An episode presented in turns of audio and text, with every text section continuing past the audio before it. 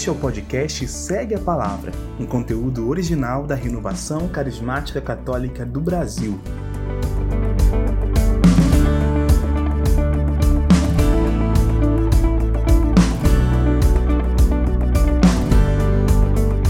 Segue a Palavra tem um objetivo muito simples: compartilhar as pregações, palestras e formações que marcaram a nossa vida conteúdos que são verdadeiros tesouros escondidos e que agora podem estar a um clique de todo mundo.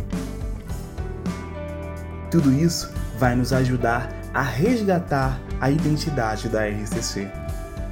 Esta série de podcasts traz a você as pregações do Encontro Nacional de Formação, o ENF 2020, que aconteceu na Canção Nova, em Cachoeira Paulista, e no Santuário Nacional da Mãe Aparecida. No podcast de hoje, a pregação tem como objetivo esclarecer o que é o CARES, serviço criado pelo Papa Francisco para toda a Igreja. Kátia Rose Avaris, coordenadora do Serviço Nacional de Comunhão, explica as três principais missões deste organismo. Entenda aqui.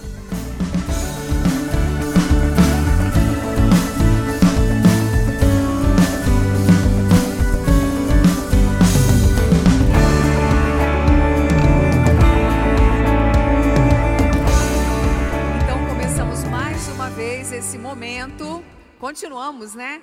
Dizendo bom dia, família carismática. e eu vou dizer que isso vai ganhar uma força maior ainda agora, hein? Amados, louvado seja Deus por tudo. E aquela coisa da gente que eu havia falado antes, né? Que sejamos servos do Senhor onde Ele nos colocar, no lugar que Ele nos colocar, e o sirvamos da melhor maneira possível, ou melhor, com excelência. Então, nós ouvimos falar, eu vou falar muito rápido, porque esse momento agora será de uma hora, mas será dividido em algumas etapas. A minha fala, depois nós vamos falar do tripé, que teremos aqui então a presença, falando comigo sobre o Cares, Monsenhor Jonas, Isaías Carneiro, Cordeiro, que é do Rio de Janeiro, e Padre Vicente, da comunidade Betânia. Amados, em 2015 começou todo esse pedido do Papa ao então ICRIS, que era o serviço para a renovação carismática católica, o movimento no mundo, e as novas comunidades. O Papa pede que os dois organismos se unam e que se comece uma nova etapa.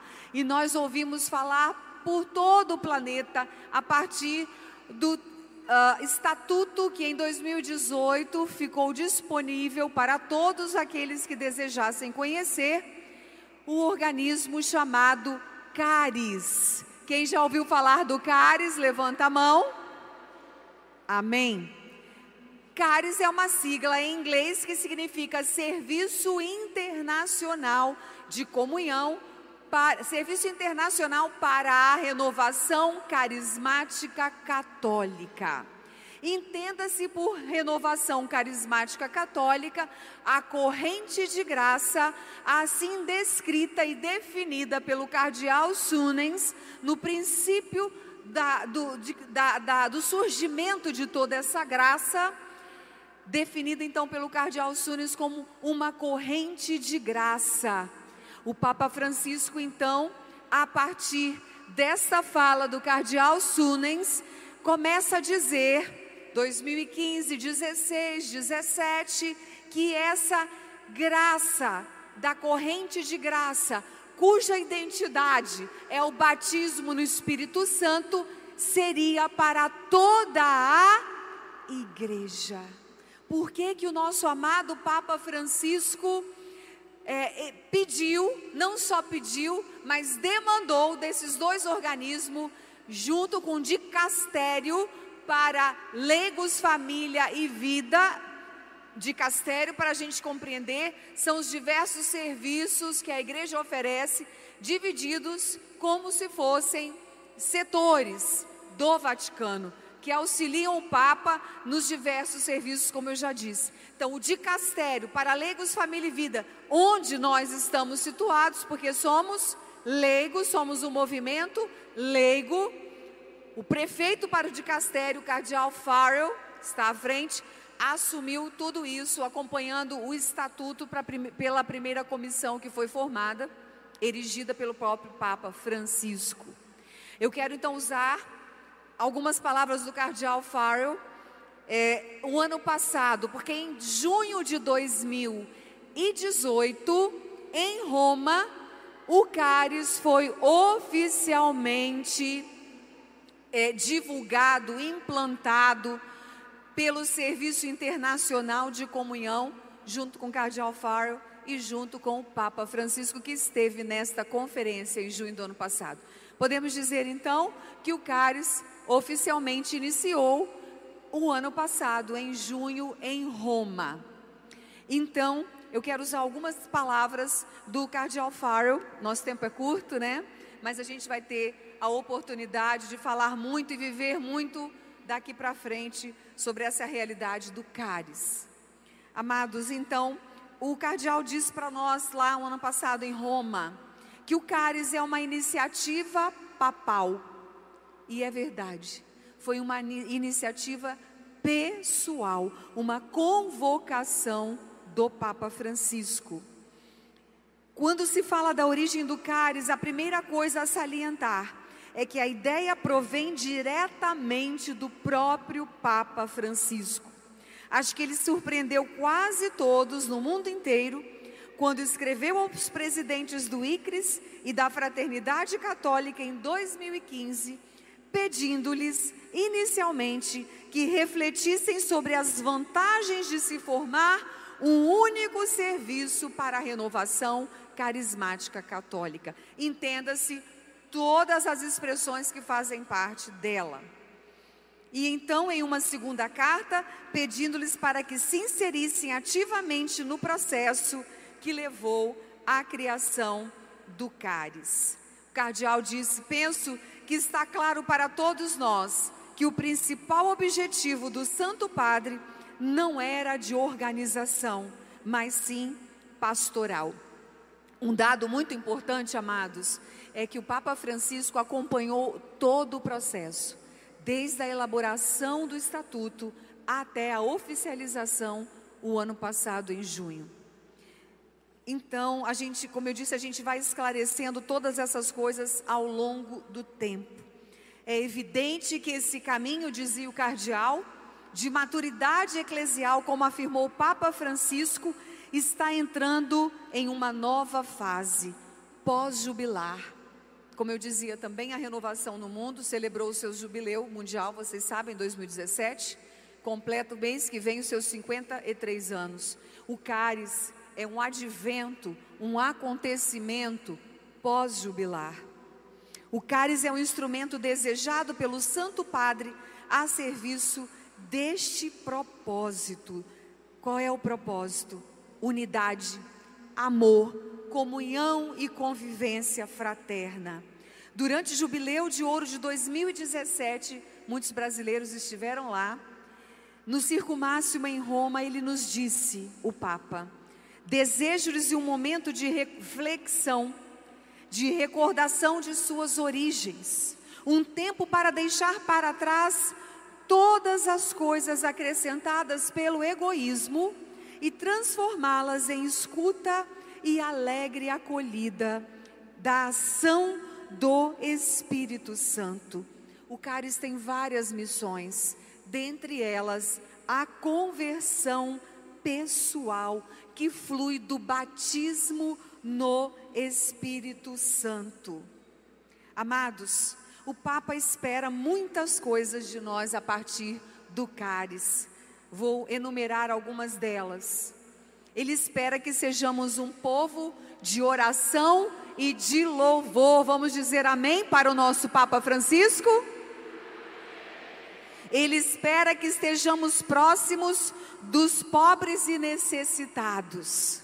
Ele espera que forneçamos um testemunho de ecumenismo espiritual como algo devido aos nossos irmãos e irmãs em outras igrejas e comunidades eclesiais. Ele espera que busquemos e promovamos a unidade dentro da renovação carismática católica, porque tal unidade é sinal do Espírito Santo.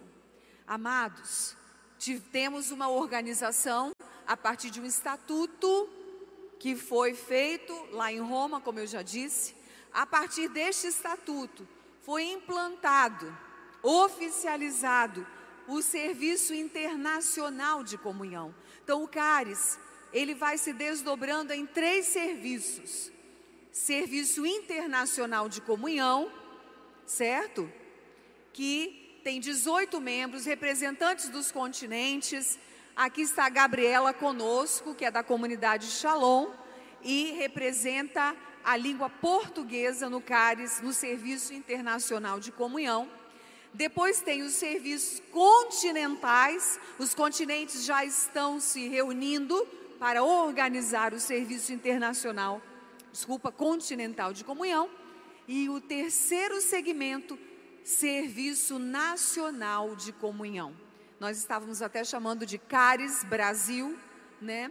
Mas é o serviço nacional de comunhão, entenda-se que é o CARES. Amém? ou seja, a proposta do Papa, o que o Papa quer que nós sejamos.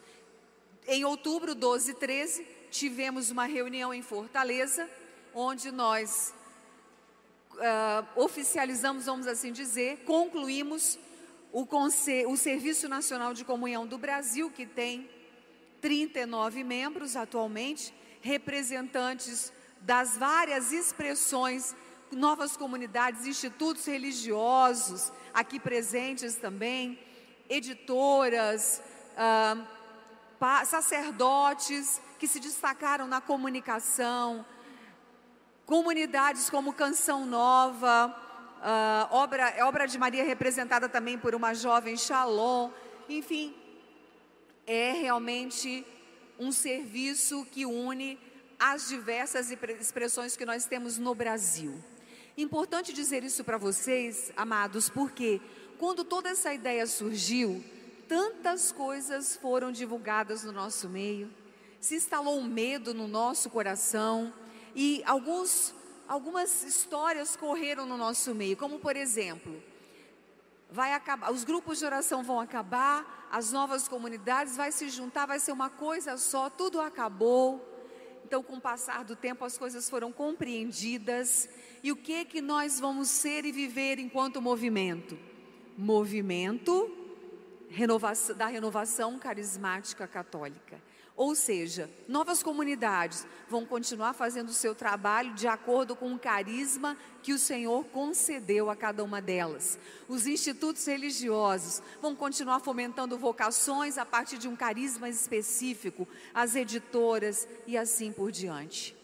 Cada um continuará sendo aquilo que foi feito para ser e fazendo o que faz hoje. Os grupos de oração vão continuar na potência do Espírito Santo, com as portas sempre abertas para acolher todas as almas. Cátia, então o que, que vai acontecer?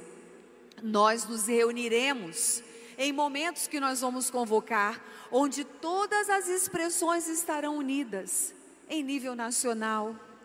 Nós poderemos já viver essa unidade, essa comunhão fraterna nas nossas dioceses, nas nossas paróquias. O que o Papa está nos pedindo é: não quero mais separação, divisão. Todos fazemos parte do mesmo corpo, da mesma corrente de graça que se chama renovação 90% das novas comunidades no Brasil surgiram de um grupo de oração, de alguém que fez uma experiência. Institutos religiosos, tantas coisas surgiram dessa corrente de graça que abraça todos e que tem a mesma identidade, que é o batismo no Espírito Santo. Vocês estão compreendendo? Sim? Eu vou dar um exemplo bem concreto para vocês. Vocês já devem estar até pensando, mas Kátia, conviver com aquela pessoa daquela outra expressão. Vocês estão entendendo quando eu falo outra expressão? Sim? É tão difícil, aquela pessoa é tão difícil de convivência, aquele grupo lá daquela expressão pro, é, promove divisão. Amados, o Senhor está nos chamando a nos olhar como irmãos.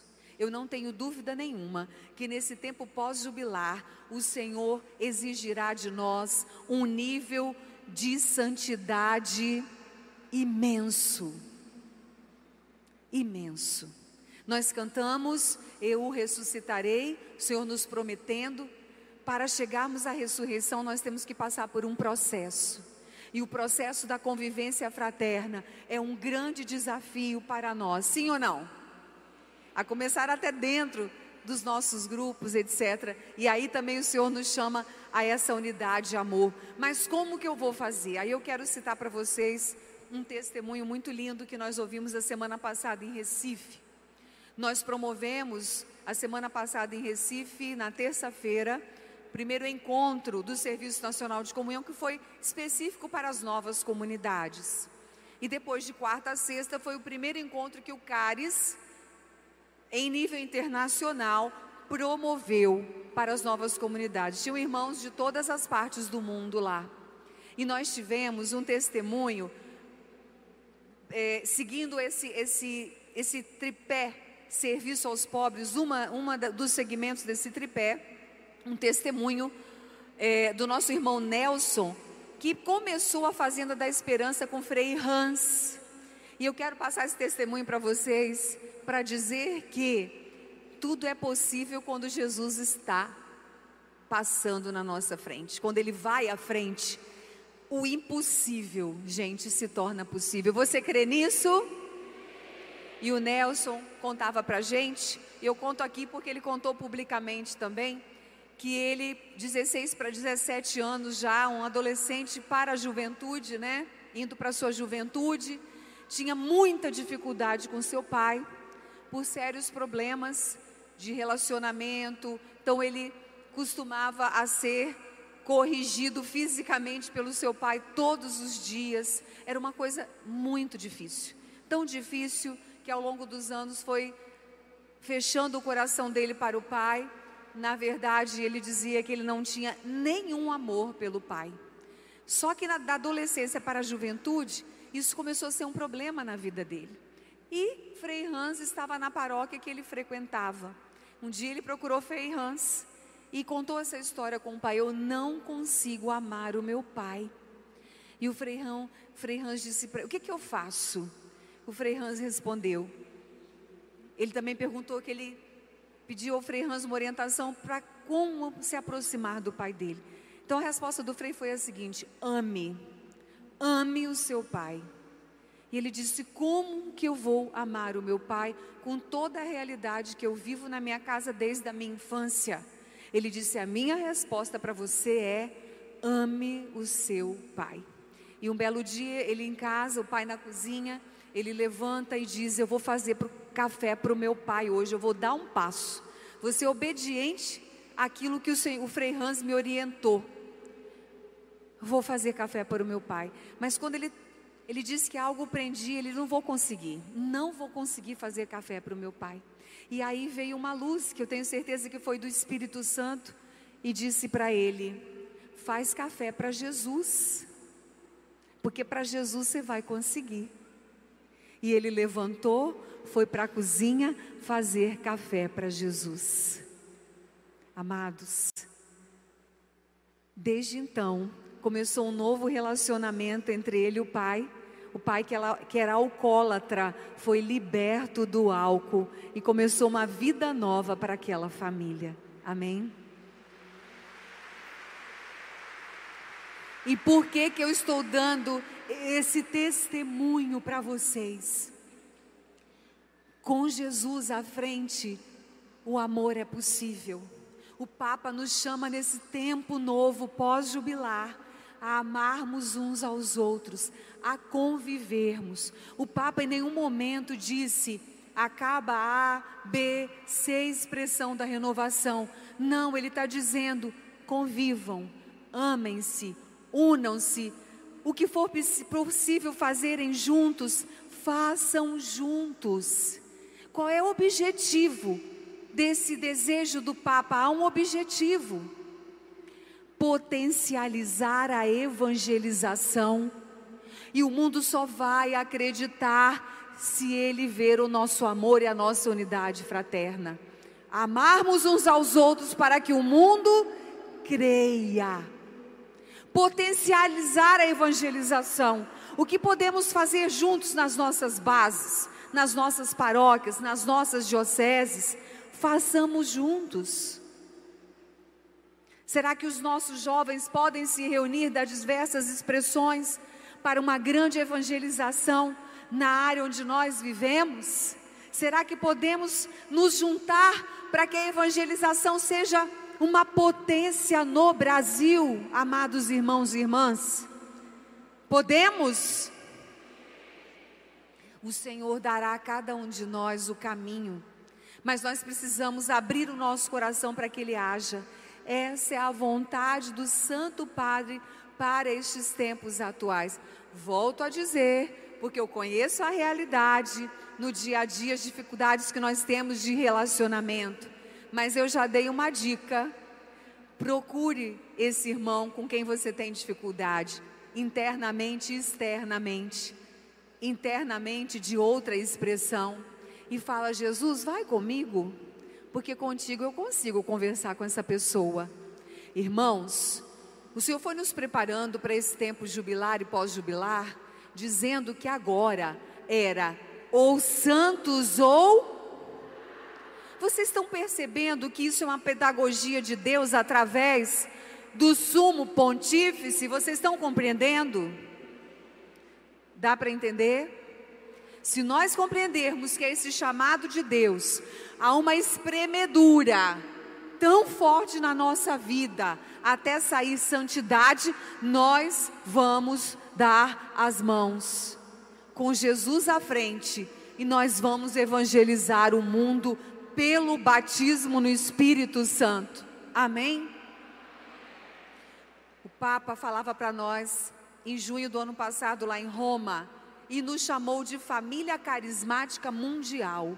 Em vários discursos, ele tem nos chamado de família carismática mundial. Família já diz tudo. Família está junto. Família está sempre unida. Família se conhece. Ele dizia que o desejo dele é que toda a igreja seja batizada no Espírito Santo. Um dos propósitos principais do Papa Francisco com o cáris é que toda a igreja seja batizada no Espírito Santo. E o cardeal Farrell, esse que eu mencionei no início, prefeito do dicastério, é, ele teve em Recife também a semana passada, tinham mais de 70 bispos também.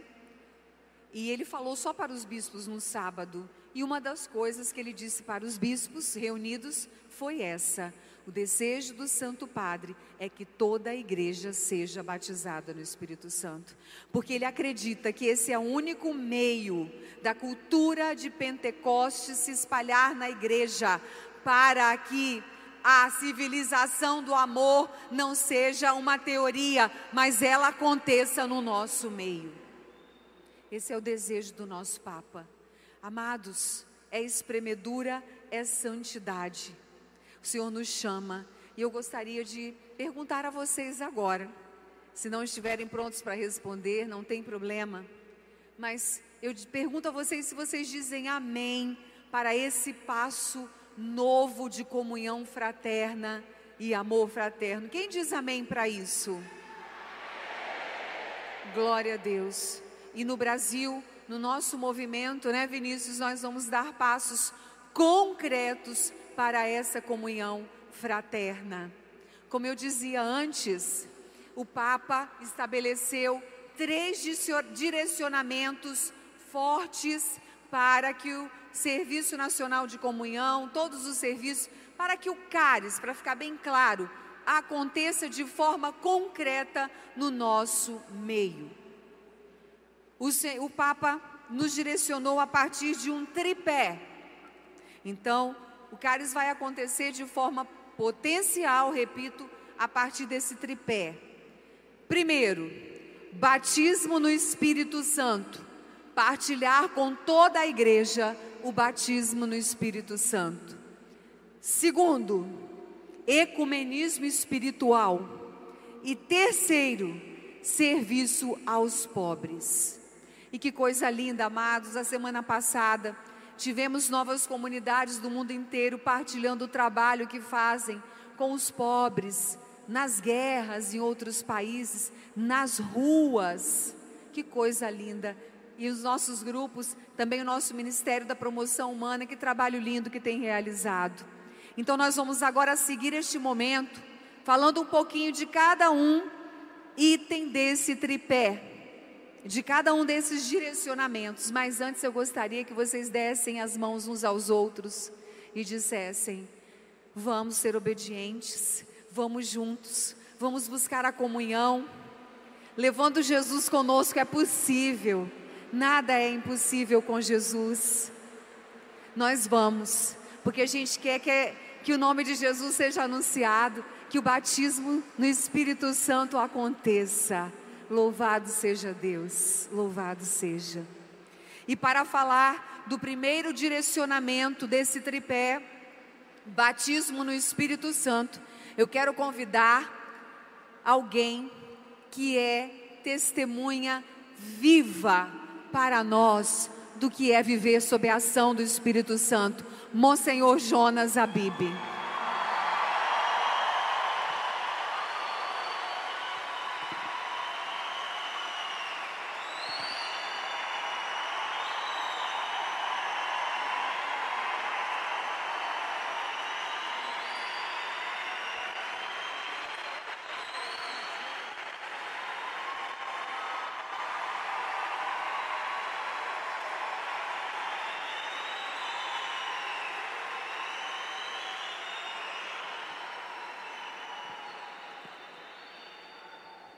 A minha colocação, que é bem rápida, porque este foi horário, eu quero fazê-la de maneira bem testemunhal.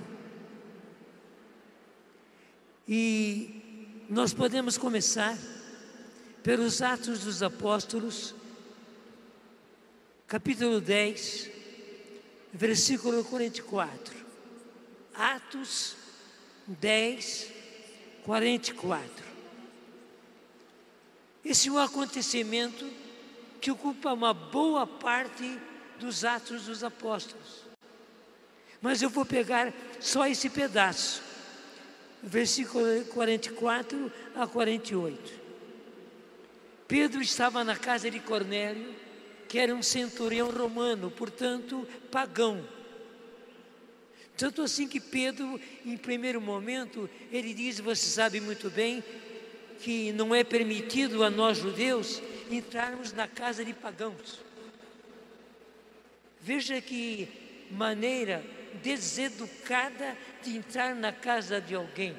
Você sabe muito bem que para nós, judeus, não é permitido entrar na casa de pagão, porque Cornélio era pagão. E Pedro faz um querigma.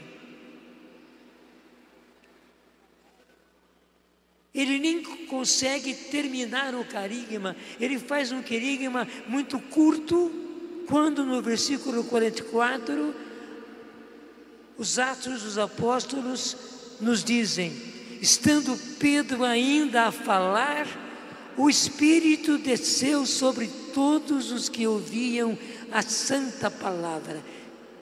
Repito, Pedro ainda estava a falar. Ele queria continuar o querigma, mas o Espírito Santo desceu sobre todos, e todos quer dizer todos os que ouviam a santa palavra. Os fiéis da circuncisão portanto, os judeus, que tinham vindo com Pedro, profundamente se admiraram, vendo que o dom do Espírito Santo era derramado também sobre os pagãos. Os judeus ficaram muito admirados, muito admirados. Como era possível o Espírito Santo descer sobre pagãos? Cornélio, sua família, seus soldados, seus servos, todos eles pagãos, e o Espírito Santo desce sobre todos eles. E como é que eles tinham a certeza de que o Espírito Santo tinha descido sobre eles? Versículo 46. Pois eles os ouviam falar em outras línguas e glorificar a Deus. Eles os ouviam falar em outras línguas e glorificar a Deus. Diante disso, Pedro tomou a palavra. Porventura, pode-se negar a água do batismo a estes que receberam o Espírito Santo como nós? Veja a ousadia de Pedro, mas era a evidência. Como esses receberam o Espírito Santo como nós? Como é que nós podemos negar a eles o Espírito Santo? E mandou que fossem batizados em nome de Jesus Cristo. Rogaram-lhe então que falasse com eles por alguns dias. Quer dizer, era uma expansão do Espírito Santo. Até então, eram judeus que tinham sido batizados no Espírito Santo. Naquele momento, o Espírito Santo, como costuma fazer o Papa Francisco, quebrou todos os paradigmas e fez com que o Espírito Santo descesse também sobre os pagãos. E nós podemos dizer sem medo aquilo que São Paulo VI, no Evangelho Enunciante, diz: não há evangelização sem Espírito Santo. Não há evangelização sem Espírito Santo. Dom Antônio, que era o nosso bispo naquele tempo, me chamou no, no escritório e me mostrou o Evangelho Anunciante, ainda naquela edição típica que os bispos recebem antes dos outros. Estava toda arriscada aquela exortação apostólica. E Dom Antônio pôs na minha mão aquilo, porque não estava impresso ainda, e disse: comece com os jovens, porque com os jovens é mais fácil. Foi um outro passo gigantesco que Deus fez na minha vida, na vida da Canção Nova e na vida da nossa região. Eu estou testemunhando da minha região. Porque o bispo que leu o Evangelho anunciante pôs na minha mão a exortação apostólica e disse: era uma ordem, comece com os jovens, porque com os jovens é mais fácil. Eu conheço um outro fato interessantíssimo. Pino Kifuri, da Argentina, Buenos Aires, foi quem me contou que eles tinham um grupo de oração em Buenos Aires e Convidaram várias vezes o cardeal Bergoglio para vir, para vir no grupo de oração deles. O tempo passou e Bergoglio não veio. Mas chegou um dia em que o cardeal Bergoglio foi ao grupo, já quiseram dar a ele um microfone, ele disse: Não, eu vou ficar aqui no cantinho acompanhando tudo. E no fim daquele grupo de oração, o que era naquele tempo o cardeal Bergoglio foi ao meio da cada reunião, ajoelhou-se no chão e disse: Orem por mim para que eu receba o que vocês receberam. E para que eu ore do jeito que vocês oram. Vocês entenderam perfeitamente o que aquele que era cardeal Bergoglio e hoje é Papa Francisco quis fazer. Ore, pode aplaudir.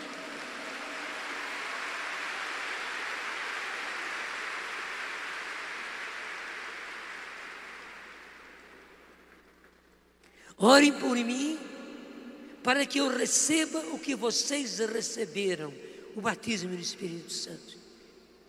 E eu ore como vocês orem. Claro, naquele grupo eles oravam em línguas. Nós podemos dizer sem medo: o Papa Francisco ora em línguas.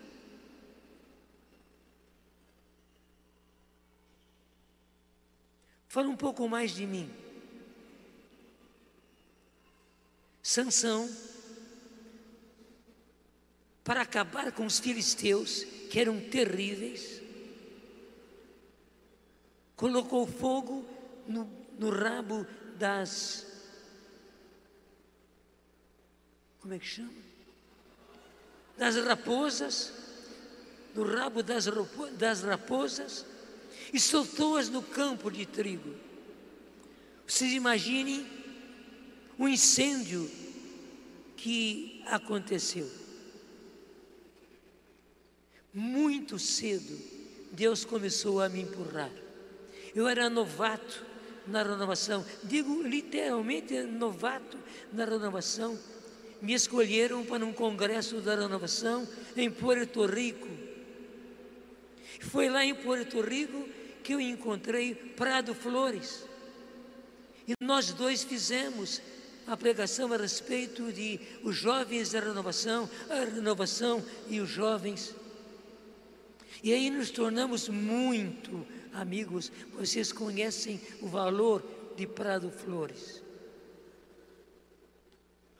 Eu recebi a graça do batismo no Espírito Santo das mãos do Padre Haroldo Ram, que faleceu há pouco tempo, com 100 anos. Não sei porquê. Ele começou a me convidar.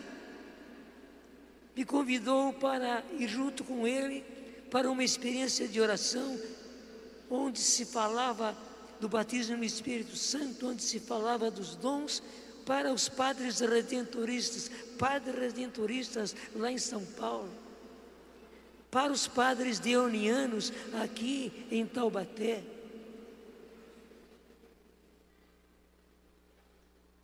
Nós fizemos em, em Lorena uma experiência de oração. E tia Laura participou. Na segunda-feira, eu estava andando de bicicleta pela cidade, era o meio de locomoção que eu tinha. Me encontrei com ela e ela me contou rapidamente o que tinha acontecido com ela. Eu fiz assim e disse: batismo no Espírito. E quem conheceu tia Laura sabe quais foram os efeitos do batismo no Espírito Santo daquela mulher que saiu por esse Brasil afora, levando o dom de ciência e o dom de cura. Uma coisa maravilhosa. Eu tive a graça também de o Tatá me encarregar de partir pelo Brasil afora, pregando Reinflama o Carisma. Eu tinha feito um livro chamado Reinflama o Carisma. E o Tatá achou que ali estava tudo que era necessário naquele momento.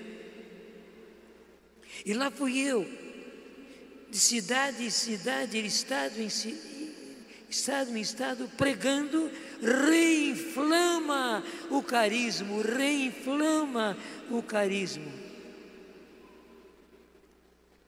Padre de Grandes, que vocês conhecem, pela primeira vez que ele veio ao Brasil, ele percebeu que nós tínhamos muita boa vontade, mas que não sabíamos usar os dons.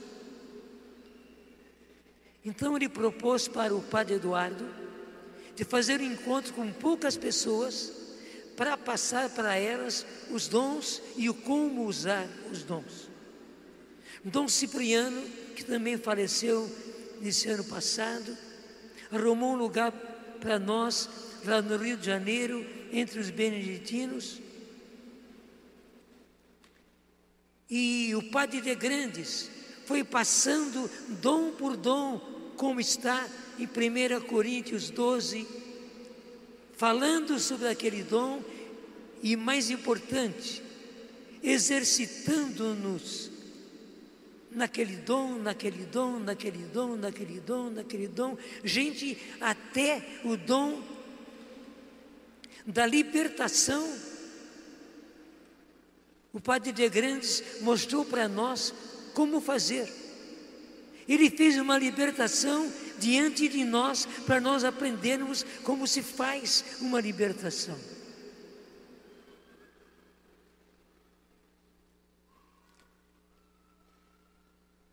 Graças a Deus, eu fui batizado no Espírito Santo, como eu disse, pelo ministério do Padre Haroldo, em 1971. Portanto, fazem 48 anos que eu fui batizado no Espírito. E no ano que, que entrou agora, 49 anos. Obrigado.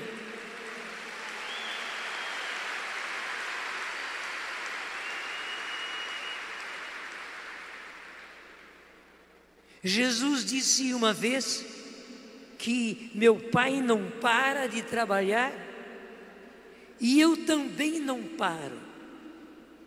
Vou completar 49 anos de batismo no Espírito Santo. Eu não paro e não vou parar. Pela graça de Deus, eu não vou parar.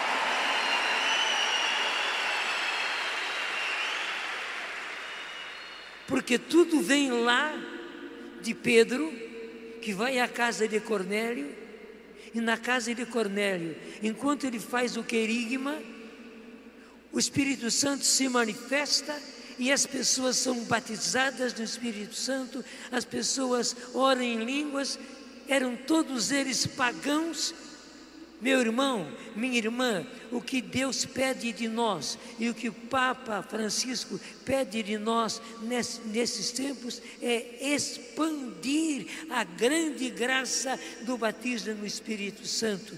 Que você, sim, que você, não tire o corpo, não, que você seja um expansor da graça do batismo no Espírito Santo, primeiro no lugar onde você está e segundo nos lugares para onde o Espírito Santo conduzir você. Ele me conduziu para muitos lugares no Brasil e para fora do Brasil. Eu fui três vezes, graças a Deus, ao Japão. O Senhor quer que você expanda essa graça maravilhosa, o batismo no Espírito Santo e daí os dons do Espírito Santo. Os carismas precisam ser usados. Deus não nos deu simplesmente o carisma das línguas, não, Ele nos deu para cada um dois, três, quatro, cinco, seis, sete dons. Use os dons, busque os dons, peça-os aos dons porque é pedindo que se recebe. E o Senhor está disposto a dar, porque nos momentos atuais em que nós estamos, é preciso levar as pessoas ao batismo no Espírito Santo e é preciso usar os dons para que, para que as pessoas sejam libertas e curadas em nome do Pai e do Filho e do Espírito Santo. Amém.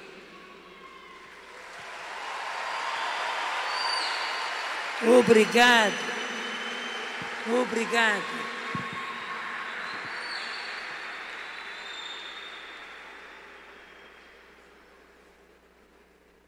Muitíssimo obrigada, meu Senhor, por ser essa testemunha viva, sempre nos animando, sempre nos mostrando que a vida sob a ação do Espírito Santo é a verdadeira vida. Deus o abençoe imensamente, nós o amamos assim, com um coração imenso. Essa pequena lembrança.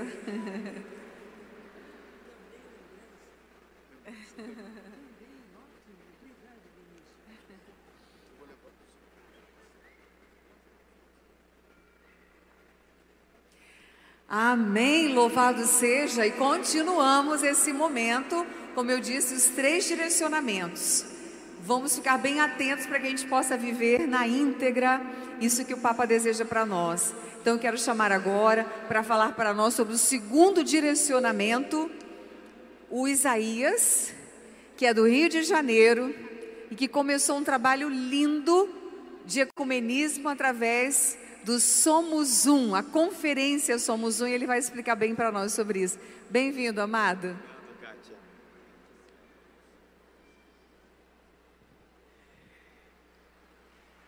Glória a Deus, aleluia. Bendito seja o nome do Senhor, irmãos e irmãs. Eu sou responsável pela comunidade Coração Novo no Rio de Janeiro. Estou debaixo da mão, da bênção e da direciona, do direcionamento do nosso arcebispo, cardeal Orani João Tempesta. E ali no Rio de Janeiro nós temos caminhado com a comunidade Coração Novo há 18 anos. Eu tenho 30 anos de serviço ao Evangelho, mas a minha vida na Igreja Católica se iniciou aos 10 anos de idade, quando eu conheci a Igreja Católica. Eu sou nascido e criado em uma família evangélica pentecostal, conheci a Jesus e fiz a minha experiência de batismo no Espírito Santo na congregação cristã do Brasil. E um dia através de amigos, conheci a Igreja Católica, conheci a Eucaristia, fui me apaixonando pela Igreja Católica e logo depois ouvi do meu avô, um presbiteriano: Meu filho, vá para onde você for, mas não tire os olhos do referencial. E assim eu conheci a Igreja Católica me apaixonei pela igreja, mas por não tirar os olhos do referencial, olhei para a cruz e olhando para o Calvário, eu entendi aquela palavra de Jesus que me dizia: Quando eu for erguido da terra, atrairei todos a mim. Isso mexeu com a minha vida, mexeu com o meu coração, porque eu queria saber afinal de contas, como é que Jesus atrairia todos a Ele, se nós estávamos tão divididos? E eu comecei a conhecer, a ler e conhecer o que a Igreja Católica dizia a respeito desse pecado grave que é a divisão no corpo de Cristo. E quando a Kátia me ligou, precisamente no dia 2 de janeiro desse ano, eu estava junto com o cardeal Orani e junto com irmãos católicos e evangélicos de várias denominações no gabinete do cardeal. Eu não podia atender naquele momento e logo depois eu retornei para Kátia e, e, disse a ela: Eu estava com Sua Eminência, desculpe, eu não pude falar com você na hora. E ela me disse: Olha, eu vou dar uma palestra sobre o cáris dentro do ENF, e eu gostaria que você viesse partilhar um pouco sobre a unidade do corpo de Cristo. Eu disse a ela: Eu estava justamente agora com o cardeal e vários pastores evangélicos de experiência pentecostal. Estou dizendo isso a você, meu irmão, minha irmã que veio de tantos cantos do Brasil para para dizer já no início dessa minha partilha com você, é possível. É possível. E é através disso que o Brasil vai reconhecer que Jesus Cristo é o Senhor. É através da nossa unidade, é através do nosso caminho de unidade, que o Brasil e o mundo, em um momento tão difícil, vai reconhecer o senhorio de Jesus. É através da nossa unidade que os nossos grupos de oração serão reinflamados, serão reinflamados no espírito.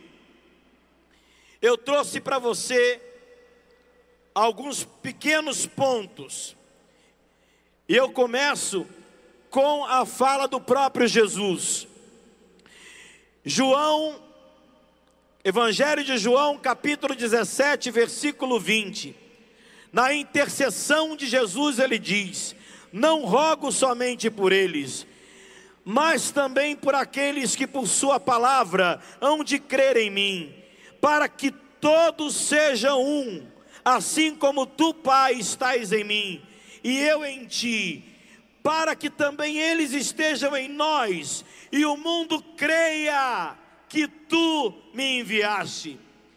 A igreja respondeu a esse chamado de Jesus no Concílio Vaticano II, em um documento chamado Unitatis Rede Integratio. E a igreja respondeu dizendo: promover a restauração da unidade entre todos os cristãos é um dos principais propósitos do Sagrado Concílio Ecumênico Vaticano II. Por toda parte, muitos homens sentiram o impulso da graça, continuam os padres conciliares também surgiu entre os nossos irmãos de outras igrejas, por moção da graça do Espírito Santo, um movimento em ordem à restauração da unidade de todos os cristãos. E continua, continuam os padres conciliares, o Espírito Santo que habita nos crentes que enche e governa toda a igreja, é quem realiza aquela maravilhosa comunhão dos fiéis e une a todos tão intimamente em Cristo, de modo a ser o princípio da unidade da igreja. A unidade não é obra de mãos humanas, a unidade não é obra das minhas e das suas convicções, a unidade é obra do Espírito Santo de Deus, e só Ele realiza unidade. Amém. São João Paulo II. Quem gosta, quem ama São João Paulo II aí diz amém. Muito bom, eu vou dizer para você o que ele escreveu na encíclica Útil Num Sinte. O empenho ecumênico constitui uma das prioridades pastorais do meu pontificado, disse João Paulo II. Uma comunidade cristã que, quem, que crê em Cristo e deseja com ardor o Evangelho, do Evangelho, a salvação da humanidade, não pode de forma alguma fechar-se ao apelo do Espírito que orienta todos os cristãos para a unidade plena e visível. Não pode fechar-se, diz São João Paulo II. O ecumenismo, continua ele, não é não é apenas uma questão interna das comunidades cristãs, mas diz respeito ao amor de Deus em Cristo Jesus que destina ao conjunto de toda a humanidade. E olha o que São João Paulo II diz: obstacularizar este amor é uma ofensa a Ele e ao seu desígnio de reunir todos em Cristo. Agora vou para Bento 16, queridos. Falando no encontro ecumênico no Palácio Episcopal em Colônia, na Polônia, na, na Alemanha. Contudo, esta unidade não significa aquilo que se poderia chamar ecumenismo de volta. Olha o que ele diz: isto não é renegar e recusar a própria história de fé. Unidade dos cristãos não tem a ver com renegar a minha e a sua fé. Não tem a ver com renegar a fé católica. Bento XVI dizendo: absolutamente não. Não significa uniformidade em todas as expressões da teologia e da espiritualidade, nas formas litúrgicas e na disciplina. Unidade não é isso. Ele continua: unidade da, na multiplicidade e multiplicidade na unidade.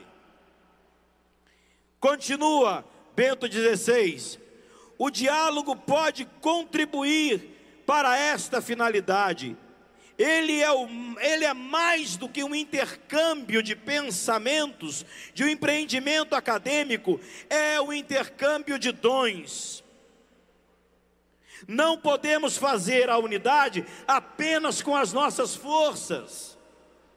Só podemos obter com o dom do Espírito Santo. Por isso, o ecumenismo espiritual, isto é, a oração, a conversão e a santificação da vida, constituem o coração do encontro e do movimento da unidade do corpo de Cristo. E por fim, eu cito o Papa Francisco falando a renovação carismática católica no encontro que aconteceu no 37º Encontro Nacional da Renovação Carismática Italiana. Diz o Papa Francisco a mim e a você, que deis um testemunho de ecumenismo espiritual com todos os irmãos e irmãs de outras igrejas e comunidades cristãs que creem em Jesus como seu único Senhor e Salvador. E por fim, recordai, recordai que a renovação carismática é ecumênica pela sua própria natureza. Você pode aplaudir porque isso é para mim e para você. Apenas repita essa frase comigo. Eu preciso recordar que eu sou carismático e que a renovação carismática quer a unidade do corpo de Cristo desde a sua natureza. Encerro agradecendo e dizendo que no Rio de Janeiro, um grande grupo de irmãos católicos e evangélicos tem se encontrado para orar juntos. Na comunidade Coração Novo, nós temos o primeiro grupo de oração que tem como núcleo católicos e evangélicos. É isso mesmo.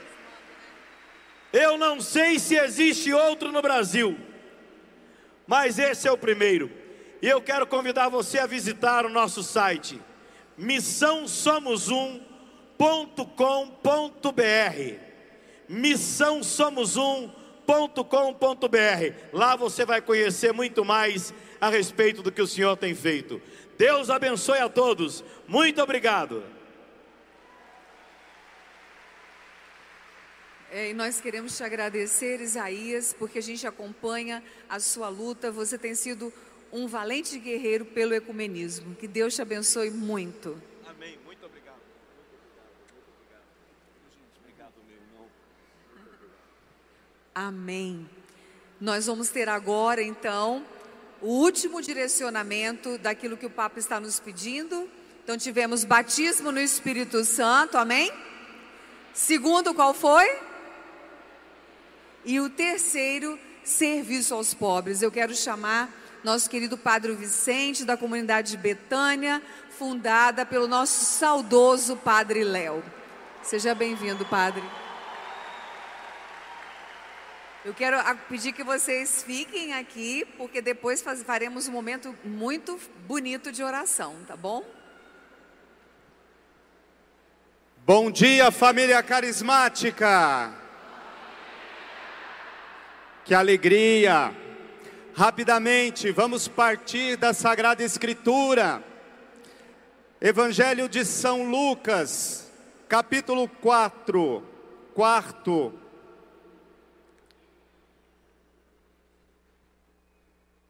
Evangelho de São Lucas, capítulo 4.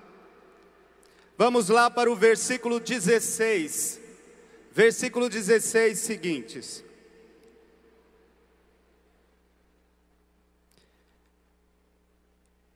Lucas 4,16. Jesus foi então a Nazaré, onde se tinha criado, conforme o costume.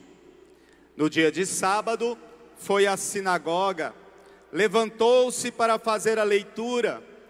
Deram-lhe o livro do profeta Isaías.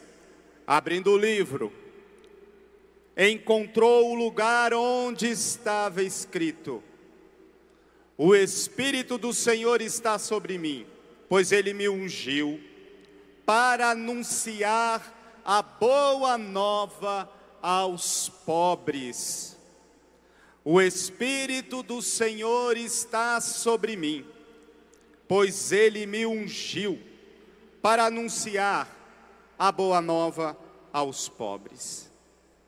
E aí continuou: enviou-me para proclamar a libertação dos presos, aos cegos recuperar a vista, para dar liberdade aos oprimidos, proclamar um ano aceito da parte do Senhor depois, fechou o livro, entregou ao ajudante, sentou-se. Olhou a todos que estavam com os olhos fixos nele e disse: Hoje se cumpriu estas palavras da Escritura que acabastes de ouvir. Hoje se cumpriu a Escritura que nós ouvimos. Palavra da salvação. Diga, é para mim essa palavra. É para mim essa palavra. Pois bem, família carismática, é para você essa palavra. É para você essa palavra, porque a missão de Jesus é nossa missão. Nós já ouvimos isso muitas e muitas vezes. O que é preciso ressaltar rapidamente, à luz do cáris e à luz daquilo que nos pede o Papa Francisco, é que aquilo que nós já vi, de certa forma já estamos fazendo na promoção humana, nas muitas comunidades que receberam do Espírito o carisma, conforme está em Romanos 12, o carisma de serviço aos necessitados, da boa nova da misericórdia aos necessitados, conforme Romanos 12, para além daquilo que nós já sabemos que a missão de batizado nos leva a assumir para nós a missão do próprio Jesus, é preciso compreender que tudo isso é Pentecostes, que tudo isso é ação de Pentecostes em nós. E aí São Lucas nos ajuda, sabe por quê? Porque São Lucas nos lembra que para ele não há um momento de mandato missionário, como tem em São Mateus, por exemplo. Para ele fica claro que toda missão é impulsionada pelo próprio Espírito Santo. É o Espírito Santo que nos empurra a missão, é o Espírito Santo que nos leva e é o Espírito Santo que nos faz ir ao encontro dos mais pobres. Não tem como separar. Experienciou o Espírito Santo, abre, dilata o nosso coração aos mais pobres.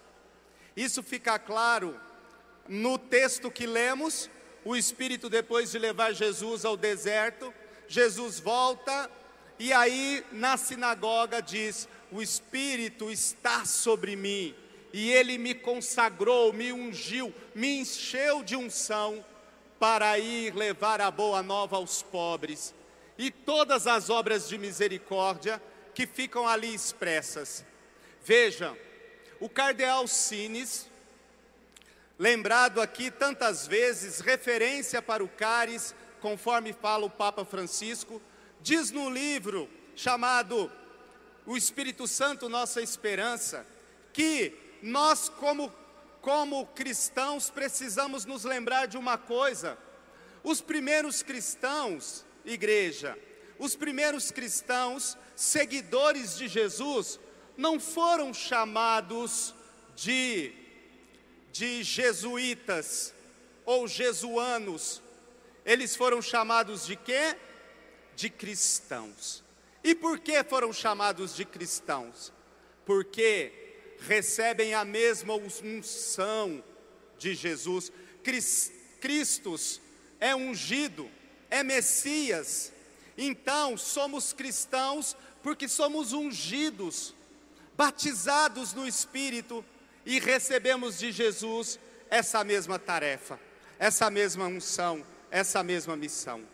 Dito isso, lembro a você o seguinte: o Papa Francisco nos pede e o Caris nos confirma que essa terceira dimensão daquilo que é missão do Caris, o serviço aos pobres, está intrinsecamente, intimamente ligadas à nossa condição de ungidos, à nossa condição de vivermos da graça de Pentecostes, da graça do Espírito. Por isso, não é algo à parte, não é algo que eu faço por condicionamento. Deixa eu te dizer mais profundo, apesar do nosso pouco tempo, cuidar dos pobres, uma agenda social, não é agenda de esquerda, pelo amor de Deus não é coisa de vermelho, de comunista, não, isso é cristão, isso é de Cristo, é nosso. Tira, quiseram tirar de nós, mas é nosso. Então é transbordamento. E o Papa sabe que já fazemos. O Papa sabe que há das nossas comunidades, ele sabe. O Papa sabe do empenho de nós, família carismática, no cuidado dos pobres. Mas ele quer mais. Ele quer estimular-nos, estimular-nos, levar-nos a entrar no tempo do Papa Francisco, na urgência do Papa Francisco, na urgência do nosso tempo, porque os pobres estão aí e Jesus continua nos enviando a Ele. Vocês sabem, eu sou da comunidade Betânia. O meu fundador, não sei se vocês sabem, mas o meu fundador é o Padre Léo. O Padre Léo de Betânia, o Padre Léo da Canção Nova. O Padre Léo, e já aproveito para convidá-los, convidá-las, no dia 7 de março desse ano, daqui a poucos dias, portanto, será aberto o processo de beatificação do Padre Léo. E você está convidado, convidada. Se alguém quiser alguma caravana, entra lá no nosso site, betânia.com.br. Mas o que eu quero lembrar é que o meu fundador, Padre Léo, assumiu como lema de ordenação esse texto: O Espírito do Senhor está sobre mim ele me consagrou e me enviou para evangelizar e evangelizar sobretudo os pobres. Esse é o lema de ordenação do Padre Léo. E é por isso que o Espírito Santo, porque o Padre Léo é filho da renovação carismática. Vocês sabem disso pela história de vida do Padre Léo.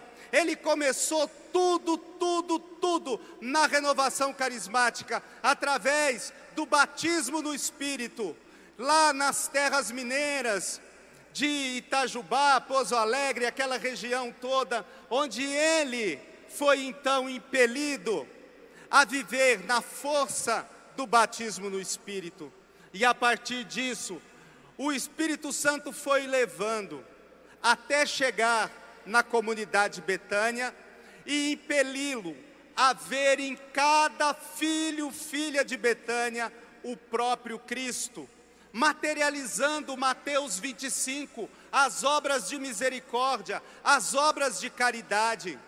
E por causa disso, quando um filho chega desfigurado em Betânia, nós temos consciência que o Espírito Santo nos impulsiona a abraçar um próprio Cristo, porque Jesus está ali desfigurado. O que eu desejo a você, lembrando como nossa missão no Caris, o serviço aos pobres, lembrando o que o Papa Francisco pede de nós para intensificar a nossa atividade na direção do serviço aos mais pobres, é exatamente isso. Levados pelo Espírito, ungidos pelo Espírito, nós somos chamados a ir ao encontro dos mais pobres, reconhecendo neles o próprio Jesus, o próprio Jesus.